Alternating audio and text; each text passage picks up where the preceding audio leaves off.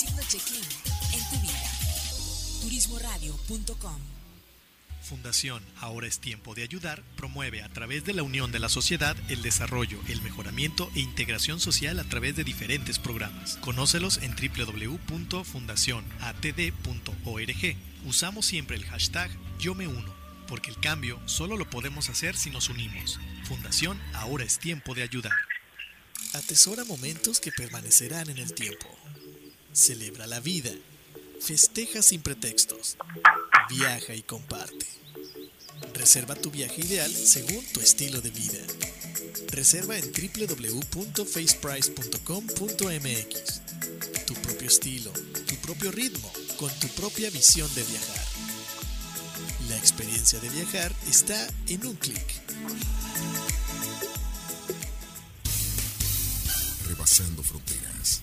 Transmitiendo vía internet, turismoradio.com. Para, respira, siente y mira hacia adentro. Ahí viven tus respuestas.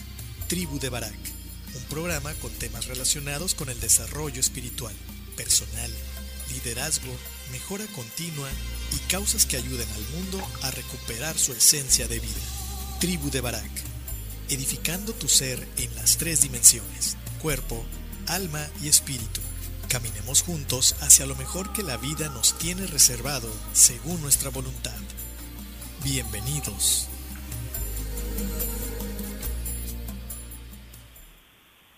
¿Qué tal amigos? ¿Qué tal amigos? Buenos días. Bienvenidos a este tu programa La Tribu de Barak, transmitiendo en vivo desde Puerto Vallarta con un clima lluvioso, pero muy muy rico para estar eh, compartiendo contigo una hora de información que espero que sea de tu interés y que sea sobre todo eh, de ayuda para aportarte en tu edificación, tu edificación del ser en las tres dimensiones, mente, cuerpo y espíritu, como bien lo dice en la introducción. Entonces, pues vamos a empezar dándole las gracias primero que nada a Dios por darnos la oportunidad de estar aquí el día de hoy y también darle las gracias a nuestros patrocinadores, a Fundación Tiempo de Dar, esta fundación que está ubicada aquí en Puerto Vallarta, en Bahía de Banderas, donde ellos esencialmente hacen la diferencia, eh, buscan llevar equidad a los que a los que menos tienen, a los menos favorecidos y la verdad que lo hacen muy bien. Ellos tienen un programa fijo que se llama Yo me uno. Eh, podemos colaborar de tres maneras. La primera es dando tiempo, donando tiempo, ayudando a, capacitar a la gente, ayudarles en, en cosas de aprendizaje que puedan ellos ganarse la vida eh, o bien enseñando a los niños como, como maestros, como tutores. La segunda es donando dinero en, efectivo. Si, de hecho, si tú necesitas recibo para que sea de cooperación fiscal, también lo pueden hacer. Son una, una ONG. Y por último, donando, si tú tienes algo en buen estado que ya no ocupes, puedes dárselo a ellos para que lo puedan utilizar o bien lo puedan vender en su bazar y recolectar dinero para esta noble, noble pero gran causa. Entonces ahí están nuestros amigos de Fundación Tiempo de Dar. Por otro lado tenemos a Yates Vallarta, ellos están ubicados en la Marina de Puerto Vallarta, tienen yates de todo tipo ahora que, bueno, a lo mejor en estos días precisamente no, porque está el tema de, del huracán y las lluvias, pero eh, con ellos puedes eh, echarte un vistazo ahí en, en el fanpage, tienen yates de diferentes tipos, yates de pesca, veleros, catamaranes, dependiendo de lo que quieras hacer. Pasa un buen rato. Si tú vienes de vacaciones, ahí tienes un contacto para poder coordinar y organizar un paseo en velero o en, o en yate. Y eh, faceprice.com.mx, agencia en línea, ubicada también aquí en Puerto Vallarta, de Bahía de Banderas, enfocándose primordialmente en hoteles eh, de aquí de la, de la bahía, con la, con la especificación de que depende tu manera de viajar, tus gustos, tus aficiones, ellos pueden eh, canalizarte con un hotel que realmente cumpla tus expectativas y así no eh, no reserves un hotel que no vaya con tu estilo de viajar. Y por último, la colonia la colonia Burgues, ubicados aquí en Puerto Vallarta. Si vienes a Vallarta, no puedes perderte venir a probar hamburguesa artesanal de otro nivel. Y si vives en Puerto Vallarta, todavía más, están en la colonia Versalles. Eh, métete al fanpage, la colonia Burgues, o bien aquí en la página de Turismo Radio puedes ver todo lo que es lo relacionado a ellos. Y bueno, invitarte, por supuesto, a que formes parte de la comunidad, parte de la tribu de Barak, en nuestras redes sociales, Facebook, Instagram, YouTube. Eh, también estamos en, con todo el contenido de audio por medio de podcast que hemos subido a lo largo de, todos estos años. Estamos en Spotify y iTunes y Google Play, estamos como la tribu de Barak. Y si quieres irte más atrás de cuando éramos Luna Nueva, búscanos en soundcloud.com, búscanos como Luna-medio Nueva. Ahí estamos con, con todos los programas desde que estamos con Luna Nueva, entonces hay una, una, un catálogo amplio de audios que puedes, que puedes escuchar. Y por supuesto, dándote gracias a ti por, por regalarme este tiempo, por compartir este tiempo que esperemos sea de, de interés y que aprendamos juntos, que caminemos juntos hacia la dedicación, que precisamente es uno de los objetivos principales de todo ser humano en esta vida, ir edificando, evolucionando y creciendo en las tres dimensiones. Vamos a hacer una parada, vamos a hacer un, stop eh, con una rolita que le dará paso al tema, se llama Esclavo y Amo de Pepe Aguilar, ojalá te guste disfrútala y regresamos con el tema de hoy. Hemos titulado Somos amos de nuestro silencio y esclavos de nuestras palabras. No te vayas, regresamos.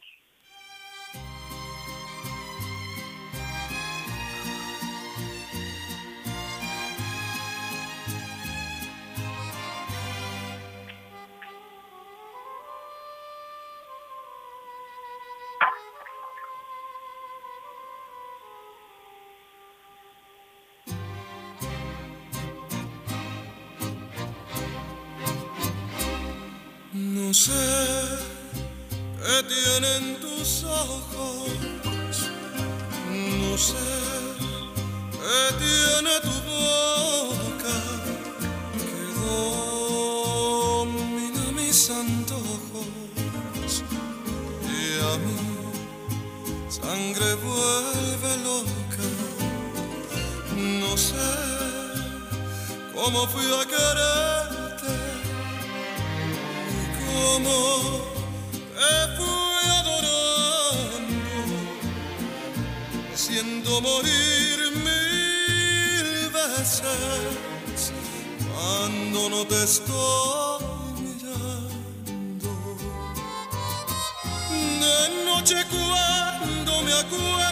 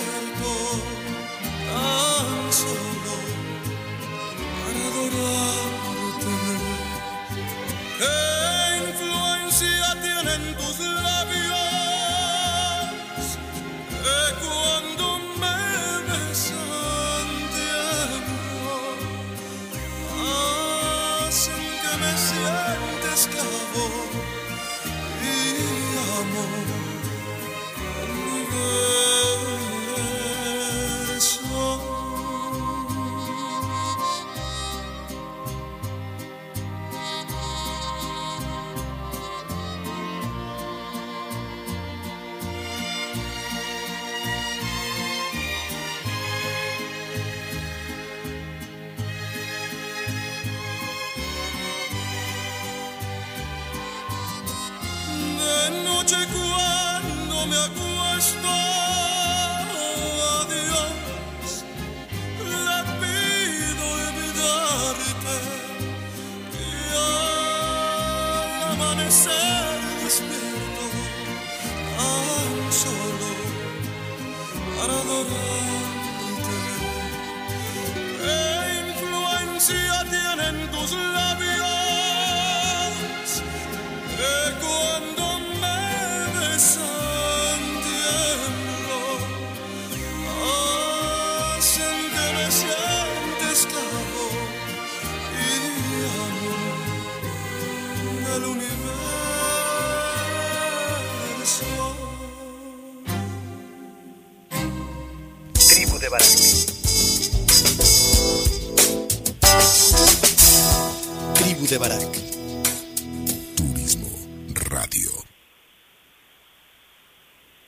Bien, pues este fue el señor Pepe Aguilar con Esclavo Llamo, una canción dedicada para los, los abuelitos. Hoy es Día del Abuelo, felicidades. Esta canción también dedicada a mi madre, que, que es abuela.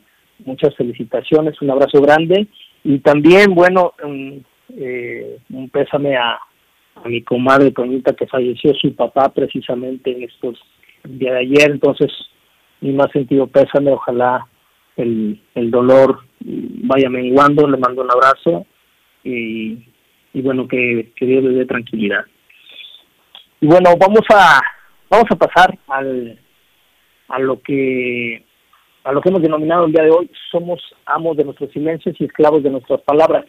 Fíjate que esta esta frase yo la escuché de boca de algunos adultos cuando yo era eh, niño niño teenager, niño este, adolescente, y años más tarde caería en mis manos un libro que señalaba que, que era un proverbio árabe y que decía, realmente decía, los hombres somos dueños de nuestros silencios y esclavos de nuestras palabras. Luego, eh, estudiando la preparatoria, eh, en filosofía veo que la frase realmente es atribuida a Aristóteles. Entonces, bueno, ahí me surge la duda, eh, buscando, pues realmente hay, hay, este, hay libros que sí indican que es, eh, es una frase registrada por, por Aristóteles. Sea como fuere, este, este proverbio eh, me enseñaría con la edad y los tropiezos de, del vivir, eh, que guardar silencio tal vez debiera ser una buena idea, que tal vez cuando yo siento coraje, ira, y siento que mi, estómago se, se aprieta y quisiera yo decir mil cosas, pues resulta ser que no es gran idea, porque los efectos repercuten no solamente en la persona a quien, a quien se les voy a dirigir, sino en mí mismo, cuando viene ya en, en una tipo cruda, en una, una resaca donde estoy lleno de culpa, donde ver a esa persona me recuerda que no debía haber dicho lo que dije y que ya no hay vuelta para atrás, que queda, que queda el daño hecho y si bien es cierto con el tiempo y con actitud las cosas se olvidan, eh, el proceso es bastante doloroso muchas veces. Entonces, eh, también hace algún tiempo escuché, bueno, leí un algo que tenía que ver con esto, que se llama Los clavos en la puerta. Es muy probable que tú lo, lo hayas eh, leído tal vez o escuchado. Sin embargo, me voy a permitir leerlo para toda aquella gente que, que no lo ha escuchado, que no lo ha leído, o tal vez para recordarte el porqué del programa del día de hoy.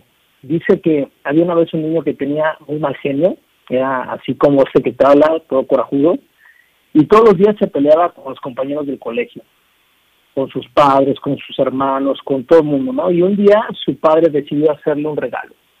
El niño al ver el paquete se eh, se emocionó mucho, lo desenvolvió con gran curiosidad y quedó sorprendido al ver que contenía en su interior una caja de clavos. Al ver la cara de asombro del niño, el padre le pidió, cada vez que pierdas el control, cada vez que contestes mal a alguien y discutas, clava un clavo en la puerta de tu habitación. El primer día el niño clavó 37 clavos en la puerta.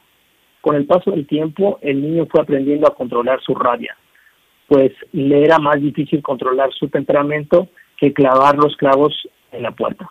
Finalmente llegó el día en que el niño no perdió los estribos y no tuvo que clavar más clavos.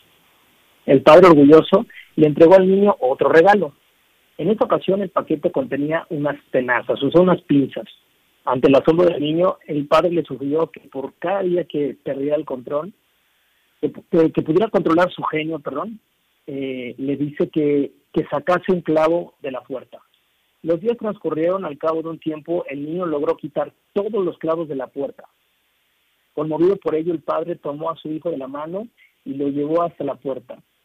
Y con suma tranquilidad le dijo, has hecho bien, pero mira los hoyos, la puerta nunca volverá a ser la misma. Cuando dices cosas con rabia, las palabras dejan una cicatriz igual que esta. El niño comprendió la enseñanza de su padre y descubrió el poder de las palabras. Hasta aquí el cuento. Observemos que, es un es una historia bastante pedagógica, casi casi casi lógica de cómo nosotros eh, no nos damos cuenta del daño, del poder que tienen las palabras, de toda esa eh, Tabo, me dicen que no se oye nada. si puedes checar. Dicen que no se oye nada y ya quité el mute. Hola, hola. ¿Qué tal, César? Buenos días. Todo bien, ¿eh? Se escucha muy bien. ¿Todo bien? Ah, perfecto. Eh, bueno, entonces asumamos que se escuchó todo, lo, lo, del, lo del cuento, eh, toda esta historia que, que estaba compartiendo contigo y te decía que a veces no somos conscientes del poder de las palabras. Pensamos que las palabras es, eh, es algo sencillo y que nos ayuda a comunicarnos. Sin embargo, el, lenguaje es mucho más complejo que eso, ¿no?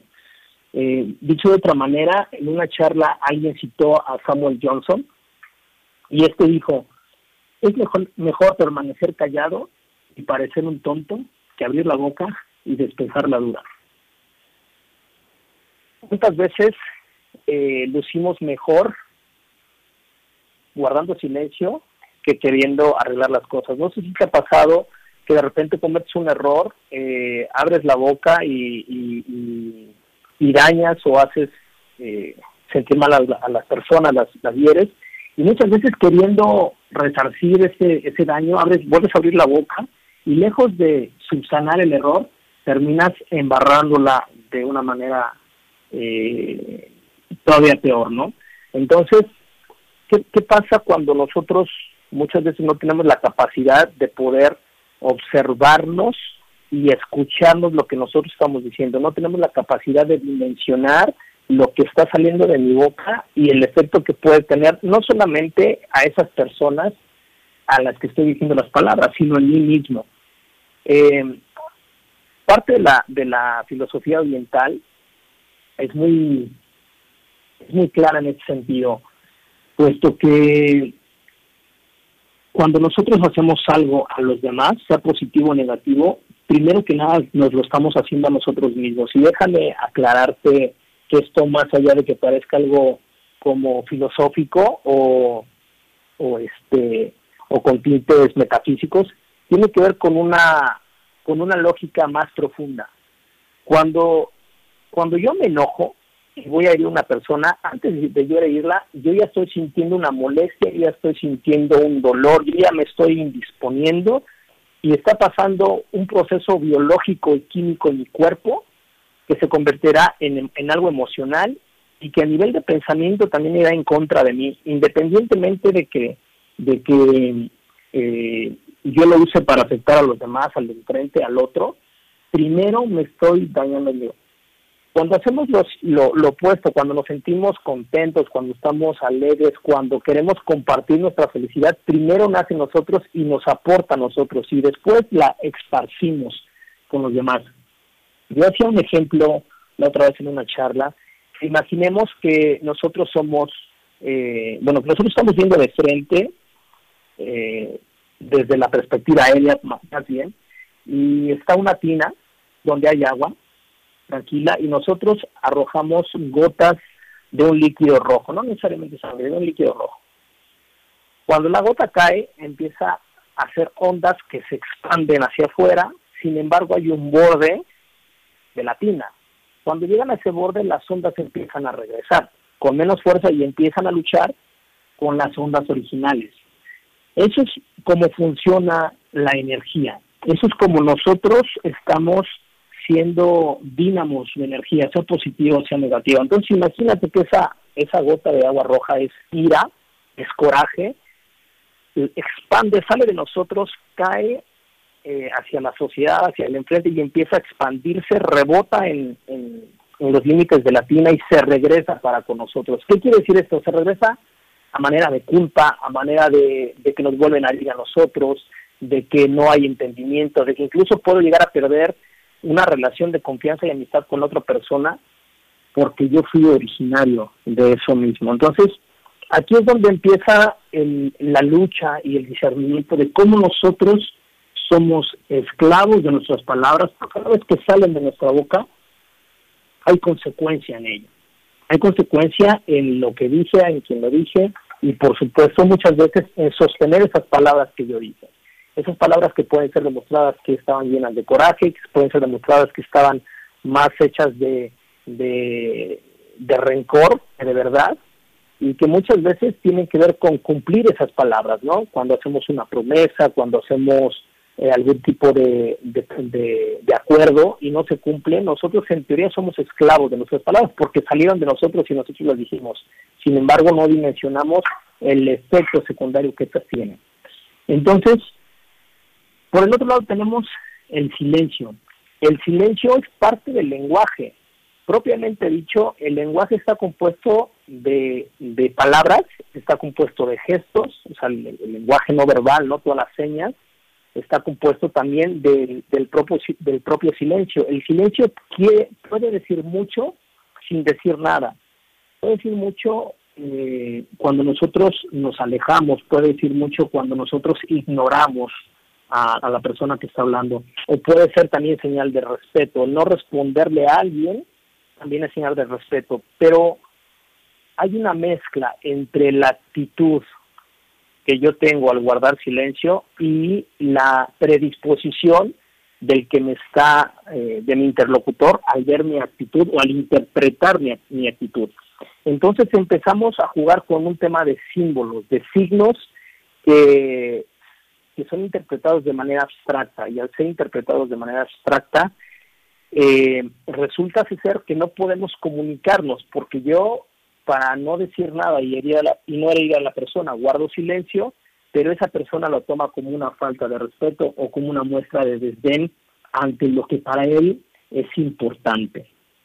Entonces empezamos a entrar en un conflicto que se ve muy difícil de poder resolver, se antoja complicado para poder llegar a una, a una resolución. Por un lado, tenemos que el guardar silencio nos ayuda, nos protege para poder no eh, no dañar a los demás o no comprometerme a algo que en lo posterior no voy a poder cumplir. Y por otro lado tenemos las palabras, que se supone que es un arte para poder comunicarnos. La palabra es algo que nos diferencia del resto de seres vivos. Eh, la palabra es creadora como tal. Antes de poder crear la palabra, eh, nosotros creamos ideas, creamos símbolos y como seres humanos somos capaces de generar eh, cuestiones abstractas, ¿no? Entonces, la palabra viene a ser una parte importante del lenguaje, una parte importante de, de poder desarrollarnos como seres humanos, como miembros de una sociedad, pero también es una parte importante que nos compromete a guiarnos con nuestras palabras, a confrontarnos con nuestras propias palabras, porque las palabras son creadas desde el pensamiento. Entonces, si son creadas desde el pensamiento y el silencio, en el silencio se incuban precisamente los pensamientos.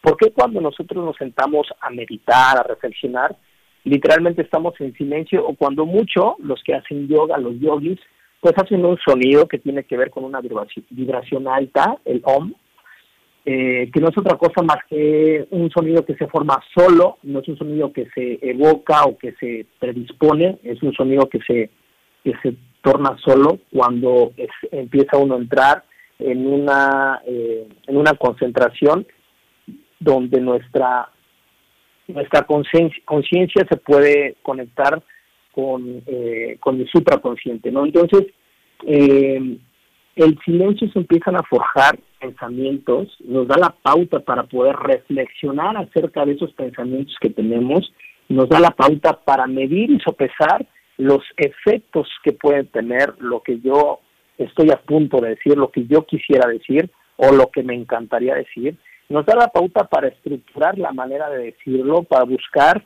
el, la entonación, el momento, el lugar eh, y la manera adecuada de poder decirlo. Es decir, el silencio creo yo que es la antesala para poder buscar momentos de una mejor estructura para poder hacer un buen uso de la palabra. Vamos a hablar un poquito más un poquito de esto más adelante, de cómo de cómo esta antesala nos puede ayudar a tener una mejor comunicación, nos puede ayudar a hacer eh, buen uso del silencio y nos puede ayudar a que las palabras sean mejor utilizadas de nuestra parte. Eh, creo que esta, esta idea de tener un balance es de manera genérica a lo que es la vida humana el balance que nosotros podamos tener en nuestra vida nos va, nos va a ayudar a, a poder tener eh, un mejor desempeño y un mejor desenvolvimiento de nosotros mismos. Bien, eh, me gustaría hacer un corte para poder eh, para poder compartir contigo después del corte lo que resta de, de este tema que está desarrollado a manera de blog. Invitarte también a que eh, visites la página de cesaralemán.mx. Está la sección de blog donde están algunos de los de los temas que hemos tratado aquí en el radio y ya de manera escrita y buscamos precisamente seguir generando valor en los diferentes medios que nos da la oportunidad de este este mundo digital que nos abre muchas puertas para cualquier tipo de cosa, para lo positivo o lo negativo, la elección definitivamente está en cada uno de nosotros, vive en cada uno de nosotros. Vamos a hacer una pausa y vamos a vamos a dejarte con la célula que explota, esta rolita que, seguramente será bien vista por parte de, tendrá el visto bueno por parte de Tavo, es un buen rockero, entonces vamos a hablar con ella y regresamos para continuar con este tema que dice así, somos amos de nuestro silencio y esclavos de nuestras palabras. No te vayas, regresamos. Suelta la tabla.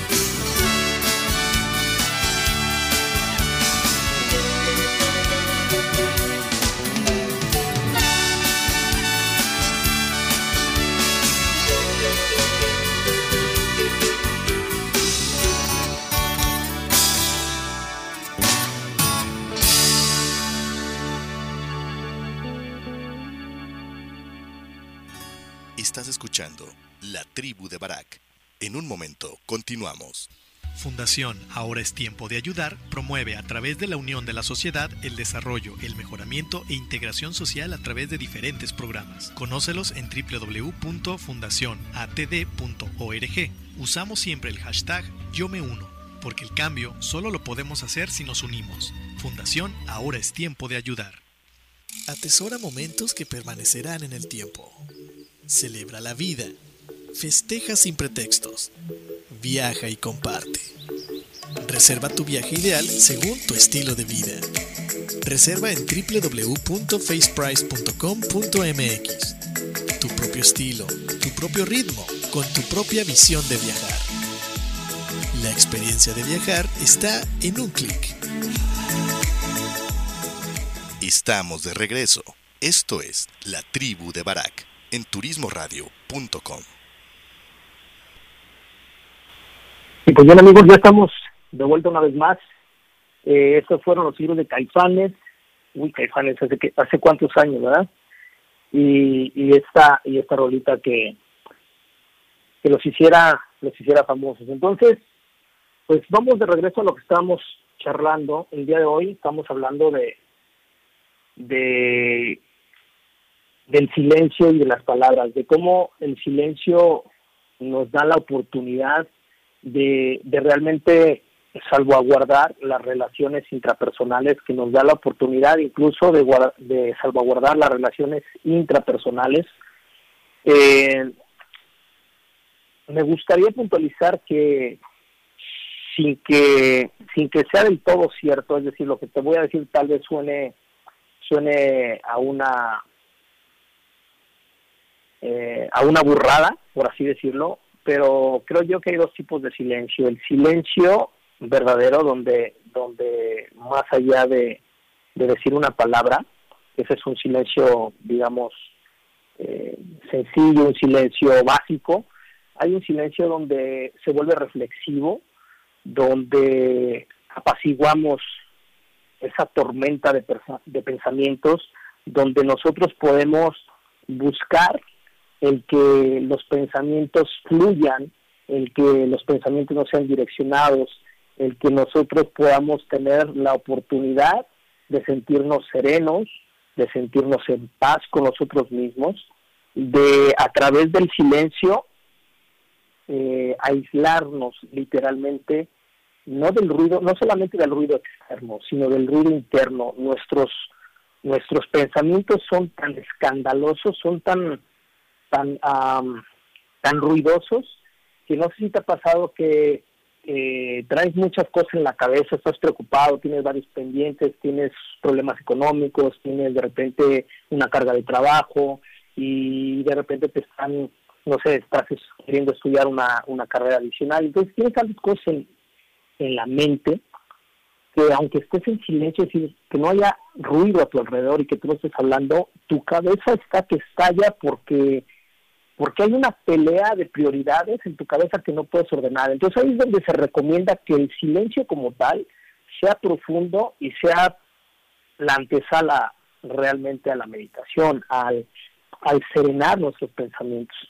Para esto eh, parece parece tonto y parece trillado, pero lo, lo más sano, lo más eh, adecuado para poder empezar a ponerle tranquilidad a nuestros pensamientos y como dicen por ahí, ¿no? Eh, como decía Santa Teresita, callar la loca de la casa, porque la, la mente produce tantos pensamientos en, en millonésimas de segundo que no podríamos contarlos. Entonces, eh, es importante que nosotros busquemos un momento en el día a solas Puede ser cinco minutos, puede ser 20 minutos, puede ser una hora, el tiempo que tú definas, no menos de cinco minutos, y darnos la pausa para tratar de callar la loca de la casa, para tratar de que los pensamientos no nos coman a nosotros. Es importante que para hacer esto podamos hacer respiraciones conscientes, en la cual nosotros podamos enfocar lo que estamos sintiendo, que podamos sentir ese frito cuando nosotros inhalamos en la nariz y ese calorcito cuando exhalamos, el sentir cómo pasa el, el, oxígeno por, por, eh, por la nariz, por la garganta, llega al estómago, se infla el estómago, se desinfla el estómago y empieza a regresarse el aire. El estar conscientes que estamos respirando, que estamos vivos, el poner nuestro enfoque en la respiración nos dará la pauta para minimizar e ir callando los pensamientos y que haya un enfoque. Hay un estudio, de hecho está la charla en TEDx muy interesante, donde dice que una mente enfocada es una mente feliz y una mente dispersa es una mente propensa a la ira, al enojo y al caos. ¿Por qué? Porque no hay una intención, no hay un foco de atención. Entonces, si nosotros empezamos por observar nuestra respiración, por poner nuestra intención en la respiración, nos va a dar la pauta a que los pensamientos se vayan apaciguando y que los pensamientos se vayan ordenando por sí mismos, sin necesariamente poner el enfoque en querer ordenarlos. Porque muchas veces nosotros nos sentamos, hacemos una pausa y queremos priorizar, y no digo que esté mal, pero realmente priorizar los pensamientos es complicado porque el pensamiento tiende al caos, tiende a la urgencia, tiende a lo, a lo, a lo negativo. Cuando nosotros de manera eh, diferente enfocamos el orden que tiene que ver con la vida, por eso nos enfocamos en la respiración, de esa misma manera la mente va tomando un cauce de relajación, de acomodo, y que le da paso ahora sí a poder pensar, reflexionar, programar y tomar acción para lo que queremos hacer, ¿no? Entonces, eh, el tema del silencio va un poquito más profundo que solamente no decir una palabra, por un lado. Y por otro lado, darnos cuenta que la palabra tiene mucho poder. Eh, digamos que vamos a, ponernos un poquito teológicos, pero se dice que la creación del universo fue a través de la palabra, ¿no? Hubo una intención, hubo una mente creadora, una idea creadora, y entonces usó la palabra para crear las cosas. Es un poco así nosotros eh, hacemos eh, que sucedan muchas cosas con la palabra. Con la palabra podemos expresar lo que queremos, lo que no queremos. Con la palabra podemos crear eh, información que sirve para poder eh, generar conocimiento. Con la palabra podemos informar. Con la palabra podemos hacer muchas cosas. Podemos crear verdaderas obras de arte, ¿no? Pero también con la palabra podemos destruir, podemos dañar. Con la palabra podemos separar. Y es por eso que cuando nosotros tenemos una completa conciencia de que la palabra tiene mucho más poder de lo que pensamos y lo tomamos con plena seriedad, podemos descansar en que la palabra, buscar que la palabra sea nuestra aliada, buscar que la palabra eh, sea un reflejo de lo que nosotros vamos a mejorar. Es bien importante mencionar, hacerlo con mayúsculas y subrayado, que el ser humano, por, por, eh, por definición, es imperfecto, pero somos perfectibles. Y el pensar que estas ideas que de alguna manera me gusta compartir, estos pensamientos, estas, estos temas, eh, a veces se pretendería que este que te habla los lleva a cabo y los lleva en perfectas condiciones y que tenga una vida por demás elevada. Y la verdad es que esto todo lo contrario, gracias a muchos errores que cometo, gracias a conflictos personales que tengo, gracias a, situaciones que no he podido trascender, son que vienen esta, esta manera de buscar cómo hacerlo, esta manera de reflexionar y de tratar de llevarlo a cabo. Entonces, en ese, partiendo de ese mismo plano, nos da la oportunidad de ver que siempre hay una manera diferente de hacer las cosas, que siempre hay un como sí, pero también hay un como no de ser conscientes de que la palabra puede ser un efecto creador y que, de la palabra pueden partir muchas cosas hermosas o que de la palabra pueden salir cosas que ni yo mismo hubiera querido que pasaran. Entonces, eh, todo eso parte de, de ser conscientes del silencio y de ser conscientes de, del poder de la palabra. Fíjate, cuando nosotros queremos eh, saber qué hacer. O nos callamos y no hablamos, o, o de plano me vuelvo un monje tibetano y no comparto con la gente pues para que no me digan y yo les diga y entonces llevármela más leve. Yo creo que no es por ahí. La respuesta como tal, la verdad es que no, te la, no la tengo, porque como dije, yo tengo mi, mi propio mi propia batalla para progresar.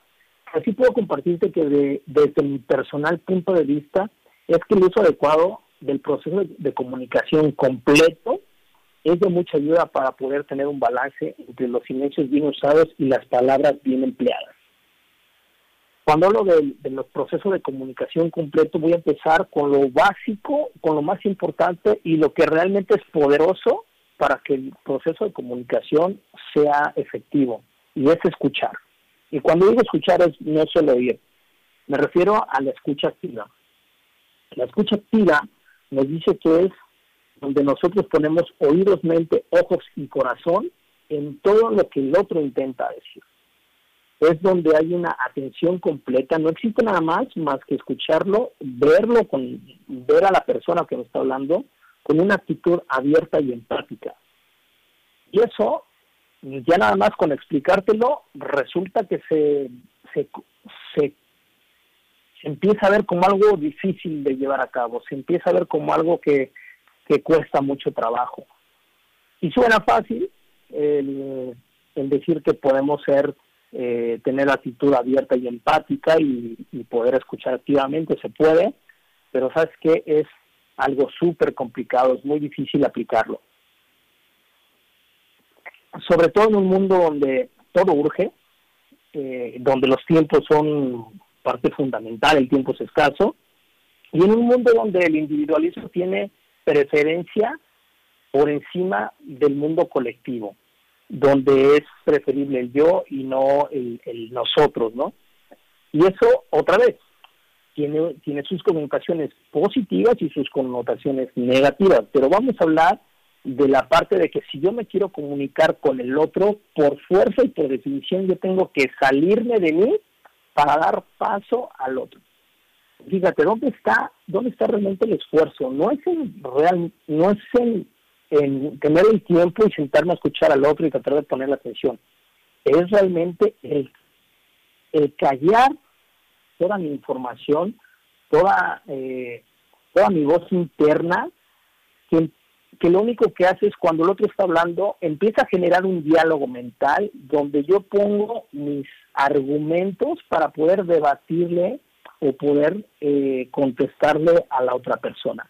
Entonces, no estoy teniendo una actitud de activa, de escucha activa, estoy teniendo una actitud de escucha reactiva, donde no importa realmente la conversación, importa el demostrar que yo tengo un, un contraargumento a tu argumento. No hay empatía, sino una competencia. El llegar a tener una escucha activa es más simple cuando no hay eh, emociones o sentimientos involucrados, porque es más fácil ah, tener una escucha activa con un con un eh, colaborador, con gente con la que hacemos negocios, con un cliente, que con un amigo muy cercano, que con tu pareja o que con tu hijo. ¿Por qué? Porque hay una historia conjunta, hay un hay un vínculo afectivo y emocional que muchas veces nos impide ser objetivos en lo que la otra persona me quiere decir. Entonces, cuesta mucho más trabajo tener una escucha activa con mi gente cercana que con la gente, digamos, más alejada. ¿Por qué? Porque no estoy implicada y no estoy eh, afectada emocionalmente, sentimentalmente, no hay un vínculo emocional. Entonces, eh, ¿cuál es la propuesta? Porque no solamente es traer, eh, traer el tema, ¿no? de, para reflexionarlo. Yo creo que la propuesta tiene que ir un poquito más hacia que cada uno de nosotros tenga muy claro cuáles son los riesgos de, hablar por hablar, que cada uno tenga muy claro cuáles son los riesgos de solamente guardar silencio y que cada uno de nosotros busque un balance entre poder escuchar activamente, entre poder eh, reflexionar, entre poder calcular los costos que va a tener lo que voy a decir o el silencio que voy a guardar y que partiendo de esa de esa aplicación de mi conciencia yo pueda entonces definir qué es lo que sí quiero decir, qué es lo que no quiero decir y sobre todo estar dispuesto a pagar el costo, porque si guardas silencio vas a tener un costo. Si dices lo que quieres decir, como lo quieres decir, va a tener un costo. Y muchas veces no estamos dispuestos a, pagar ese costo, no queremos pagar ese costo. Es decir, yo quiero, yo quiero hablar, yo quiero decir, pero no estoy dispuesto a pagar el costo cuando la vida me va a cobrar ese costo. Entonces ahí es donde viene el conflicto, porque entonces es donde viene la culpa y donde vienen eh, eso que te explicaba yo con la pena, donde las ondas de lo que yo tiré en su momento se me van a regresar. Y muchas veces vamos a suponer que alguien fallece y no le dijiste algo que querías decir, o bien le dijiste algo que no debiste haberle dicho.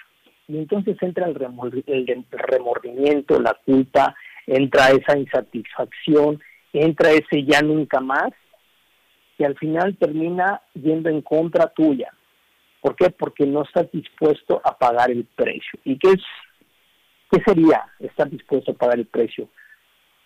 Que no importan las consecuencias yo las puedo sufrir, las puedo disfrutar, las puedo gozar, puedo no estar de acuerdo, pero las tengo que pagar. Y entonces lo que más nos desgasta como seres humanos en la manera emocional y afectiva es cuando nosotros nos oponemos a lo que la vida nos manda. Es decir, cuando la vida nos empuja de, eh, hacia atrás, por así decirlo, yo quiero ir hacia adelante, ese, ese oponerme, ese querer luchar contra la propia vida me va a desgastar, me va, me va a demoler y aparte me va a ganar. Entonces, cuando quieres estar dispuesto a pagar el precio, que cuando llegue ese costo a mi vida, tengo que fluir con él, aunque no me guste, pero tengo que fluir con él. Mientras menos resistencia ponga, más liviano será el, el, costo que yo voy a tener. Va, va en ese sentido más o menos. Pues bien, el día de hoy quería compartirte esto, invitarte a que a que nos sigas también en el, en el blog, búscanos como cesaralemán.mx, ahí están los blogs que vamos subiendo, y también que compartas con nosotros qué temas te gustaría que habláramos. Hemos tratado de tocar mucho de, de la parte espiritual, de la parte emocional, nos hemos centrado mucho en la parte emocional, en la psique, y ya hicimos un pinino por ahí, un par de pininos con la parte física. Luego espero poder invitar a gente más especializada en la parte física, como gente que, que tenga más información sobre, sobre salud, sobre alimentación sana, sobre ejercicio. Y bueno, tratar de que realmente la edificación sí sean los tres sentidos, mente, cuerpo y espíritu, porque al final de cuentas somos esos, eh, ahora que, que tengo la oportunidad de estar estudiando psicología, estoy estudiando la parte de biología y es impresionante cómo nuestro cerebro demarca muchas de las cosas que podemos hacer. Si nuestro cerebro es afectado en alguno de los órganos que tiene, en algunas de las áreas, nuestra capacidad de razonar, nuestra capacidad de tiempo y espacio, nuestra capacidad de lenguaje, nuestra capacidad de memoria, nuestra capacidad cognitiva puede verse afectada es un tema biológico. Entonces, este instrumento, este, este aparato material que tenemos, que se llama cuerpo, que se llama cerebro, nos da la pauta para poder crear el nosotros que nosotros llegamos a ser. Es decir, ese, ese yo que se sale del cuerpo. Pero para que eso suceda, primero tiene que haber una materia que genere las condiciones para que nos salgamos de ahí. Es algo fundamental y es algo muy interesante que espero irte compartiendo conforme vaya avanzando en, en estas cuestiones. Yo te agradezco mucho tu tiempo, tu espacio, el que nos hayamos podido conectar. Por cierto, no pude hacer el Facebook Live, no sé qué está pasando con la plataforma. Eh, pero no pude entrar a Facebook Live. Una disculpa a toda la gente que nos sigue por ahí. queríamos hacer, ah, mira, ahora ya entró.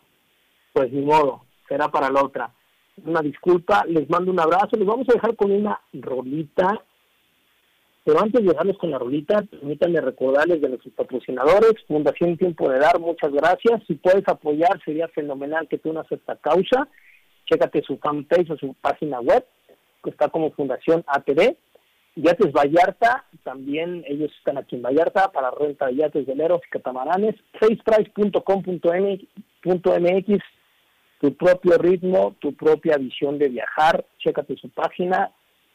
Y la colonia Burgers, aquí en Puerto Vallarta, en la Versalles, hamburguesas artesanales deliciosas. Te invito a que si vienes a Vallarta o que si eres de Puerto Vallarta vayas y los visites y te comas un, una excelente hamburguesa, hamburguesas con pan casero y la hamburguesa también este con con, eh, con las diferentes variantes que ellos tienen. Y bien te decía, te vamos a dar con la última rolita.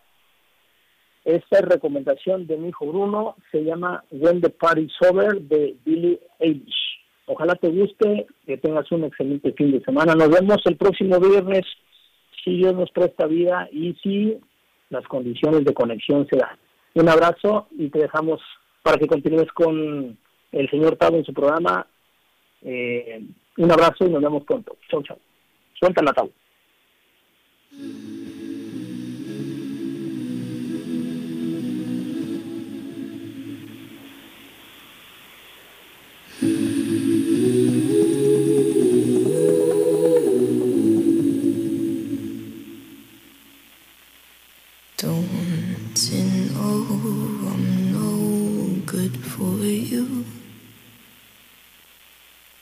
I've learned to lose, you can't afford to.